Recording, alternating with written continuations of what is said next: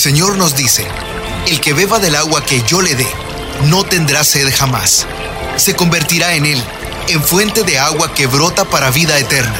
Y para conocer más de esa agua que nos da vida, Buenos días en el camino presenta El Cántaro, un segmento conducido por el padre José Román Flecha, doctor en teología moral, quien nos orienta sobre la verdad de nuestra fe. A continuación,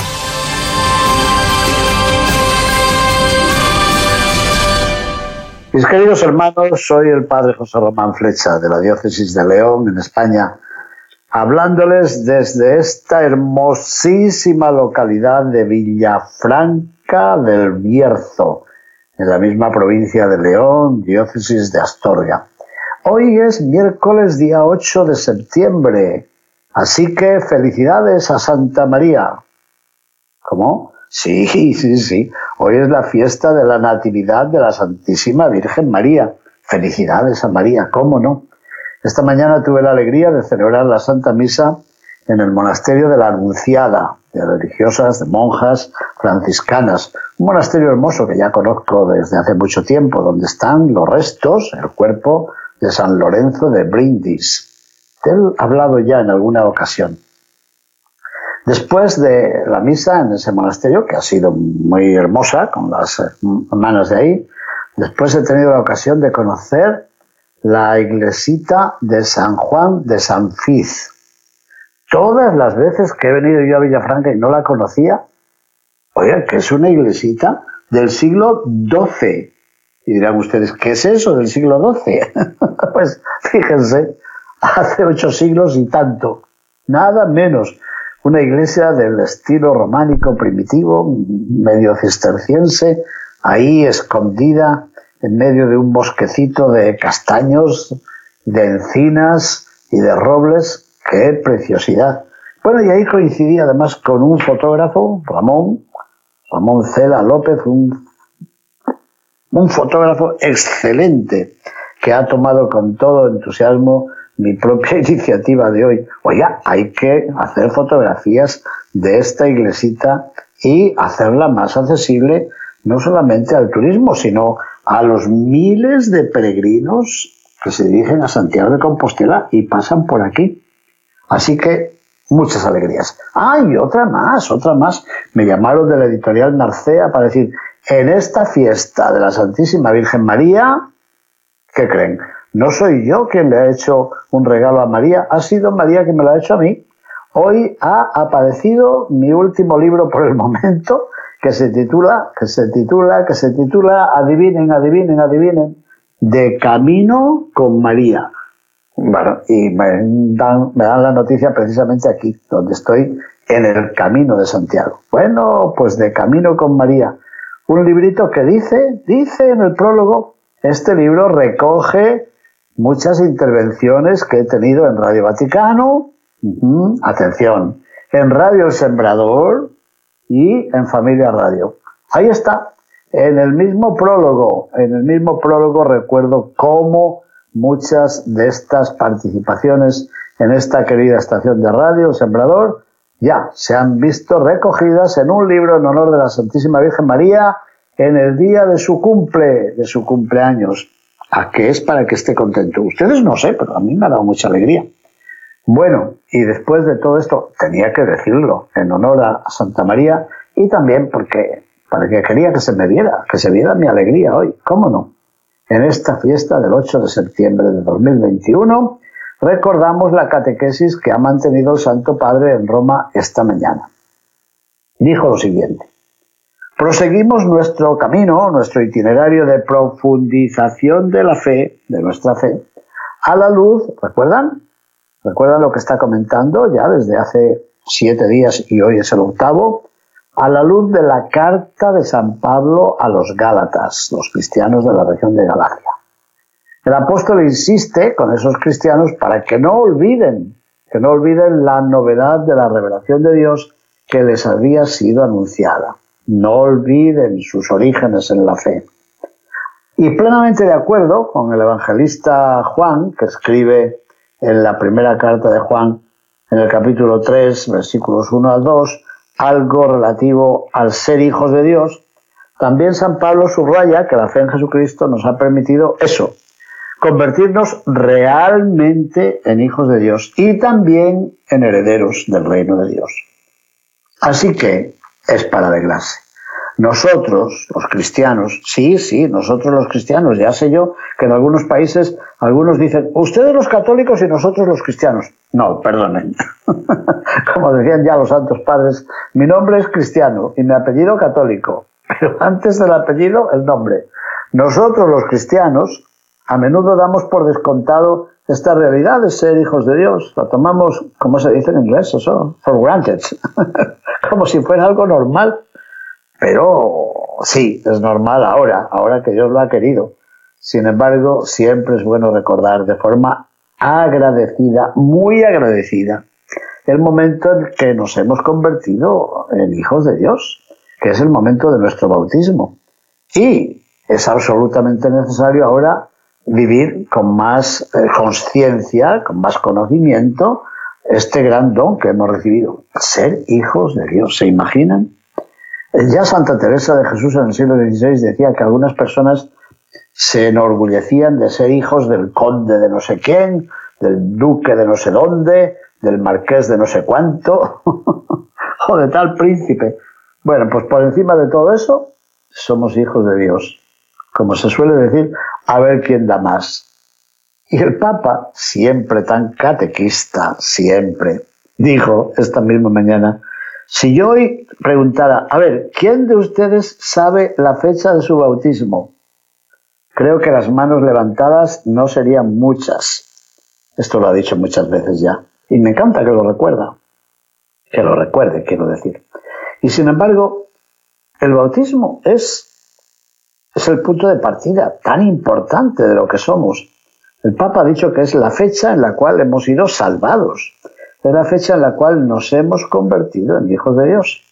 Ahora, aquellos que no la conocen, que pregunten al padrino, a la madrina, al padre, a la madre, al tío, a la tía. ¿Cuándo fui bautizado? ¿Cuándo fui bautizada? lo ha dicho así, ¿eh? no lo estoy yo inventando y recordar cada año esa fecha. Es la fecha en la cual fuimos hechos hijos de Dios. ¿De acuerdo? Dijo, ¿harán ustedes esto? Y la multitud respondió, sí. Mm, no le gustó mucho al Papa, porque dijo, bueno, es un sí así, ¿eh? Y se rieron, la gente se rió mucho, porque dijeron un sí eh, con poca fuerza, con poca batería. Pero él no hizo mucho caso y dijo, y dijo sigamos adelante.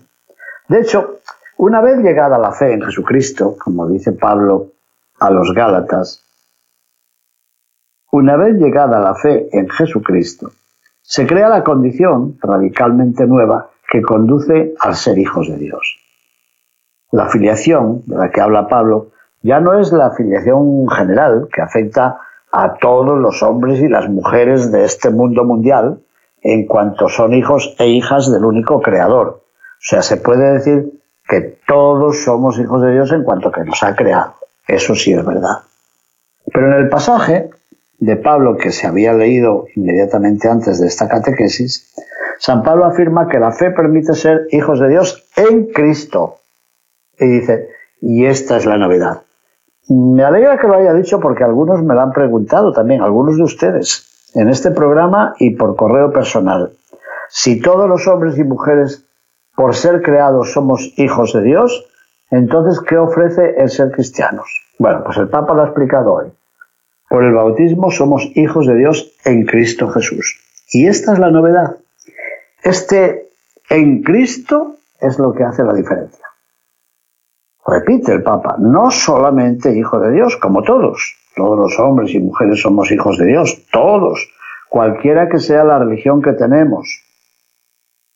Pero en Cristo es lo que hace la diferencia en los cristianos. Y esto solamente sucede en la participación a la redención de Cristo y en nosotros en el sacramento del bautismo. Bueno, Jesús se ha convertido en nuestro hermano y con su muerte y con su resurrección nos ha reconciliado con el Padre Celestial. Por tanto, quien acoge a Jesucristo en la fe por medio del bautismo queda revestido por él y por la dignidad filial, la dignidad de hijo. Bueno, me alegra mucho que lo haya explicado esto el Papa, porque, repito, muchas veces nos hacen esa pregunta. Bueno, yo creo que ha quedado claro y seguramente hace falta estudiarlo un poquito más porque nos lo seguirán repitiendo y preguntando muchas veces, estoy seguro. Lo digo con todo cariño y con buena intención, no, no, no, es, no es una reprimenda, no. Es que el Papa nos ha dado una explicación catequética muy sencilla pero muy interesante. Y añadió él que San Pablo en sus cartas hace referencia en más de una ocasión al bautismo. Para San Pablo, ser bautizados equivale a qué? A participar de forma efectiva y real en el misterio de Jesús. ¿Hay que explicar esto más?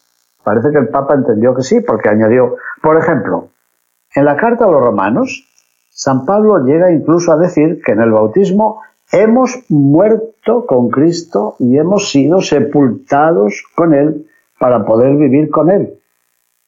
Muertos con Cristo, sepultados con Él para poder vivir con Él.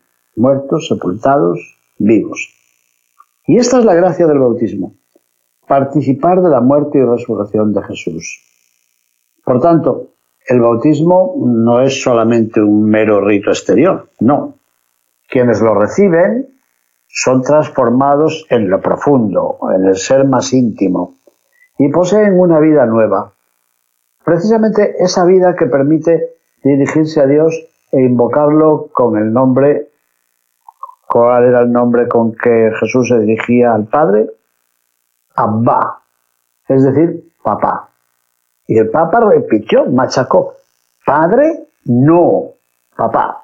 Véase si no, Gálatas 4, 6. Bueno, mm, yo creo que el Papa podría haber recordado algo más los ritos primeros del bautismo a propósito de muertos con Cristo sepultados con Él para poder vivir con Él. Recuerden que los baptisterios antiguos como los que se encuentran en Rávena, en Florencia, en Padua, bueno, y en Roma, al lado de la Basílica de San Juan de Letrán, y en tantísimos lugares, había como una cisterna a la cual bajaba el que iba a ser bautizado, el catecúmeno, eh, por cierto, mirando hacia el oriente, hacia la luz de Cristo nuestro Señor. Bajaba y era como sepultado en el agua es decir, era un morir al pecado, morir con Cristo o ser sepultados con Él, para salir por la otra parte ya renacidos, renovados, resucitados, y hacer su profesión de fe. Antes de entrar en el agua se le preguntaban renuncias al pecado, al mal, al demonio, a sus seducciones, y después de tres renuncias venía ese sumergirse en el agua y a continuación, a la salida, la triple confesión de fe en Dios Padre, Dios Hijo, Dios Espíritu Santo. Yo sé que hoy también muchos que se preparan para el bautismo lo realizan de una forma muy semejante. He visto yo muchos baptisterios modernos, en iglesias modernas, que han sido construidos y remodelados de esta forma, al modo de los antiguos baptisterios. Bueno, es una forma de hacer visible el misterio de nuestra muerte con Cristo, nuestra sepultura con Cristo, nuestra resurrección con Cristo. Este es un pequeño paréntesis que yo he querido añadir aquí porque ya saben que me gustan mucho las referencias al arte, a la escultura, a la pintura y además, además ya sé yo que tenemos oyentes que a medida que aludo yo a estos testimonios del arte, buscan buscan los ejemplos a los que he aludido y me los envían, como ha pasado también estos días pasados. Bueno, sigamos ahora con lo que dijo el Papa esta mañana. Nos dijo que el apóstol San Pablo, en la carta a los Gálatas, afirma con una gran audacia que lo propio del cristiano, la identidad recibida con el bautismo, es una identidad totalmente nueva, es un ser totalmente nuevo, como para prevalecer por encima de todas las diferencias que existen a nivel étnico o religioso. Esos son de otra raza, esos son de otra etnia, esos son de otra religión. No, es que el bautismo nos da una diferencia mucho más fuerte, que no depende ni del color de la piel, ni de cómo son nuestros ojitos o nuestra nariz, o ni siquiera cuál es nuestra religión. Es decir, San Pablo lo explica así. Miren, ya no hay judío ni griego. O sea, ya no vale una etnia o la otra, una cultura o la otra. Y también a nivel social. Ya no hay ni esclavo ni libre, ni hombre ni mujer. Carta a los Gálatas, capítulo 3, versículo 28. Y aquí ha dicho el Papa algo que modestamente yo también lo repito alguna vez. Dijo, leemos con demasiada prisa estas expresiones, sin acoger el valor revolucionario que poseían entonces y que poseen ahora. A ver, para San Pablo, escribir a los Gálatas que en Cristo ya no hay judío ni griego, ¿sabe lo que significaba eso? El Papa ha dicho, equivalía a una auténtica revolución, a una auténtica subversión en el ámbito étnico religioso. ¿Por qué? Porque el judío, por el hecho de pertenecer al pueblo elegido por Dios, era y se sentía privilegiado respecto al pagano, como lo dice San Pablo en la carta a los romanos, en el capítulo 2. Y el mismo Pablo lo afirma en la misma carta a los romanos en el capítulo 9. Así que no nos sorprende nada, nada que esta nueva enseñanza del apóstol Pablo, ya no hay judío ni griego, pudiera sonar como, como herética, como blasfema. Seguramente muchos se preguntarían, ¿pero cómo? ¿Iguales todos? Esto no es una palabra con pronunciación teatral por mi parte, es que lo ha dicho el Papa como yo la estoy leyendo. ¿Pero cómo? ¿Iguales todos? Somos diferentes. y añadió, suena un poco herético, ¿no es cierto? Y la otra parte, la segunda igualdad, ya no hay libres ni esclavos. Bueno, eso sí que debió de sonar como absolutamente revolucionario, porque eso habría unas perspectivas sorprendentes. Todavía hace pocos días uno de nuestros oyentes me preguntaba algo de esto. Es que en los Evangelios, en el Nuevo Testamento, no tenemos ninguna condena de la esclavitud. Yo ya respondí de alguna forma diciendo, no hay condenas de la esclavitud porque no podían protestar contra las leyes, pero sí hay superaciones de la esclavitud. Bueno, pues hoy lo ha dicho el Papa también. Decir, miren, después del bautismo ya no hay libres ni esclavos, ¿de acuerdo? Eso abre una perspectiva sorprendente. Para la sociedad antigua era vital, absolutamente vital, la distinción entre esclavos y ciudadanos libres. Los libres gozaban por ley de todos los derechos, mientras a los esclavos no se les reconocía ni siquiera la dignidad humana. Me dan ganas de decir lo mismo que hoy hacemos con los niños no nacidos, que no se les reconoce la dignidad humana, porque algunos se escandalizan. Oiga usted, pero es que antes no se reconocía la dignidad humana a los esclavos. Y hoy a los niños no nacidos tampoco, y algunos que han nacido pero no nacen con las condiciones y las cualidades que se espera de ellos, tampoco. Y a los ancianos, hay muchos ancianos a los que no reconocemos la dignidad humana.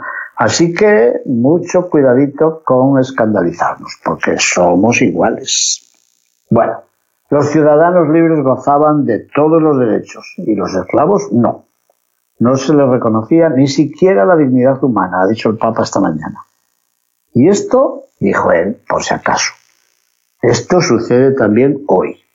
Mucha gente en el mundo, muchas, millones, que no tienen derecho a comer, no tienen derecho a la educación, no tienen derecho al trabajo, son los nuevos esclavos. Son aquellos que están en las periferias, que son explotados por todos. Así que sin escandalizarse, también hoy existe la esclavitud. Repito porque lo ha dicho el Papa y no son mis comentarios. También hoy existe la esclavitud. Y añadió, pensemos un poco en esto. Nosotros negamos a esta gente la dignidad humana, así que son esclavos. Así, finalmente, la igualdad en Cristo viene a superar la diferencia social entre los dos sexos, estableciendo una igualdad entre hombre y mujer que entonces resultaba revolucionaria. Mm, mm, mm, y que hay necesidad de reafirmar también hoy. Es necesario reafirmarla también hoy. ¿Cuántas veces escuchamos expresiones que desprecian a las mujeres? ¿Cuántas veces hemos escuchado, pero no, nada es nada, son cosas de mujeres? Lo ha dicho el Papa hoy. Pero mira que hombre y mujer tienen la misma dignidad. Y ahí en la historia, también hoy, una esclavitud de las mujeres. Las mujeres no tienen las mismas oportunidades que los hombres. Así que debemos leer lo que dice San Pablo. Somos iguales en Cristo Jesús. Ay, ay, ay, Santo Padre, lo que ha dicho usted hoy, yo creo que esto aparecerá en las cabeceras de muchos diarios y periódicos de todo el mundo. Y si no, vamos a verlo. Bueno, como se puede ver, San Pablo afirma la profunda unidad que existe entre todos los bautizados, a cualquier condición que pertenezcan, sean hombres o mujeres, iguales, porque cada uno de ellos en Cristo es una criatura nueva. Y toda distinción se convierte en secundaria respecto a la dignidad de ser hijos de Dios, el cual, con su amor, realiza una verdadera igualdad. Todos, a través de la redención de Cristo y del bautismo que hemos recibido, somos iguales, hijos e hijas de Dios, iguales. Bueno, y después, como siempre, trató de aterrizar diciendo, hermanos y hermanas, estamos llamados de forma más positiva a vivir una nueva vida que encuentra en el ser hijos de Dios su expresión fundamental. Iguales por ser hijos de Dios. E hijos de Dios porque nos ha redimido Jesucristo. Y hemos entrado en esta dignidad a través del bautismo. Así que es decisivo para todos nosotros redescubrir ahora esa belleza de ser hijos de Dios, ser hermanos y hermanas entre nosotros, porque estamos insertos, injertados en Cristo que nos ha redimido. ¿Diferencias? Bueno, pues las diferencias y los contrastes, esos que crean separación, no deberían tener papel de residencia, morada en los creyentes. No. En la carta de Santiago se dice, estén atentos a las diferencias, porque ustedes no son justos cuando en la asamblea, es decir, en la misa, entra uno que lleva un anillo de oro, está bien vestido, y ustedes dicen, ah, adelante, adelante, adelante, y hacen que se siente en el primer lugar. Y después si entra otro, que pobrecillo, apenas se puede cubrir y se ve que es pobre, pobre, pobre, bueno, sí, sí, siéntate ahí al fondo. Así lo ha dicho el Papa, lo hemos leído el domingo en la Santa Misa. Estas diferencias las hacemos nosotros muchas veces de forma inconsciente, no nos damos cuenta. Y el Papa añadió, no, somos iguales. Nuestra vocación es más bien la de hacer concreta y evidente la llamada a la unidad de todo el género humano. Y todo lo que marque las diferencias entre las personas, causando discriminaciones, todo esto delante de Dios ya no vale para nada, porque gracias a la salvación que se ha realizado en Cristo, somos iguales. Lo que cuenta es la fe que obra siguiendo el camino de la unidad indicado por el Espíritu Santo. Responsabilidad mía y tuya y de usted, caminar por este camino de igualdad. Pero igualdad que es sostenida sobre todo por la redención de Jesús. Bueno, y como siempre dijo, y muchas gracias. No se olviden, cuando vuelvan a casa, pregunten, ¿cuándo fui bautizado? ¿Cuándo fui bautizada? Pregunten para recordar esta fecha y también para celebrarla cuando llegue la fecha de su propio bautismo. Bueno, mis queridos hermanos, muy hermoso. Eh, nos dijo el Papa que el próximo día 11 de septiembre, me parece que es el sábado, en Etiopía se celebra el Año Nuevo. Estos días pasados hemos celebrado el Año Nuevo judío, pues el día 11, el nuevo año en Etiopía. Así que ha dirigido al pueblo etíope un saludo muy afectuoso, especialmente a los que están sufriendo por los conflictos actuales.